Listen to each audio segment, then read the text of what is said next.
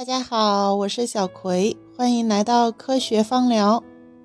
啊，今天给大家分享精油的特点。我们说啊，精油是从植物各部位萃取出来的，对吧？它是百分之百纯天然的芳香物质，所以它的非常大的一个特点就是不含化学色素，不含防腐剂，不含矿物油脂，不含香精，是不是特别棒啊？嗯，什么都不含。色素啊、香精啊、什么防腐剂啊，这些咱们感觉听上去就比较头疼的那种物质啊，就不够天然的那些物质啊，它都没有啊。好，然后第二呢，就是精油具有芳香性，也就是强烈的芳香气味儿。第三，精油具有挥发性，就是置于空气中，它易挥发，遇光、热、氧气会变色、变味儿。啊，所以啊，这几点啊，就是它的这个挥发性啊，还有遇光遇热啊，还有什么会变色啊，这些啊，所以咱们在保存精油的时候就需要特别注意啊。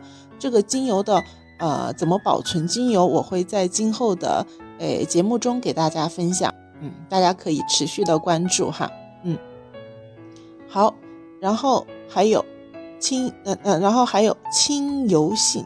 清油性的意思呢，就是说它难溶于水，易溶于油。这个在咱们之前也提到过哈。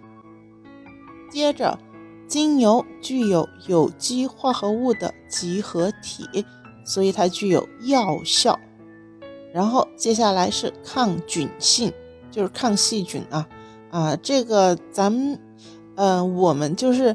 整个精油圈的人士经常提到的，也有很多的研究论文出来啊，精油的抗菌性啊，当然可能才开始了解芳香疗法或者精油的朋友啊，不太清楚。但其实精油它的抗菌性，就是抗细菌的，嗯，效果是非常好的啊。这个在今后的节目中，小葵也也会和大家分享到。好，最后精油还有高渗透性。也就是说，精油进入咱们体内，就是进入咱们呃人体是的速度啊，是会非常非常快的，所以它是高渗透性的。好，呃，以上就是精油的啊一些基本的特性。好，我们今天的分享就到这里，感谢收听。